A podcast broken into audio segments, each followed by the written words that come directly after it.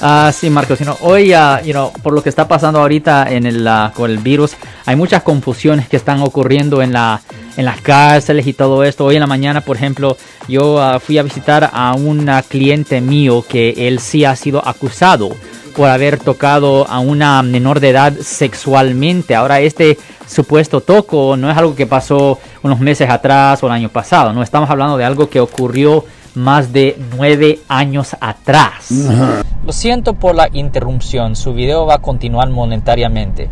Solo voy a mencionar que si usted ha sido acusado por haber cometido cualquier delito aquí en el área de la Bahía Norte, California, por favor no se espere, llame el nuevo teléfono que ven en la pantalla o llame para hacer una cita inmediatamente al 1-800-530-1800. Recuerden, yo soy el abogado Alexander Cross, abogado criminalista aquí en el área de la Bahía Norte, California. Y la cosa es que cuando se trata de delitos sexuales contra los niños, en efecto, no hay estatus de limitaciones. En efecto, no hay estatus de limitaciones.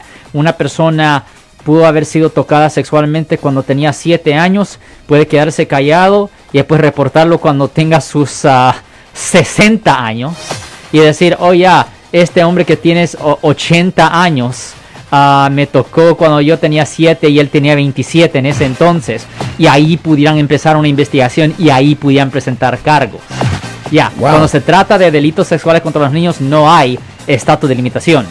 Si les gustó este video, suscríbanse a este canal, aprieten el botón para suscribirse y si quieren notificación de otros videos en el futuro, toquen la campana para obtener notificaciones.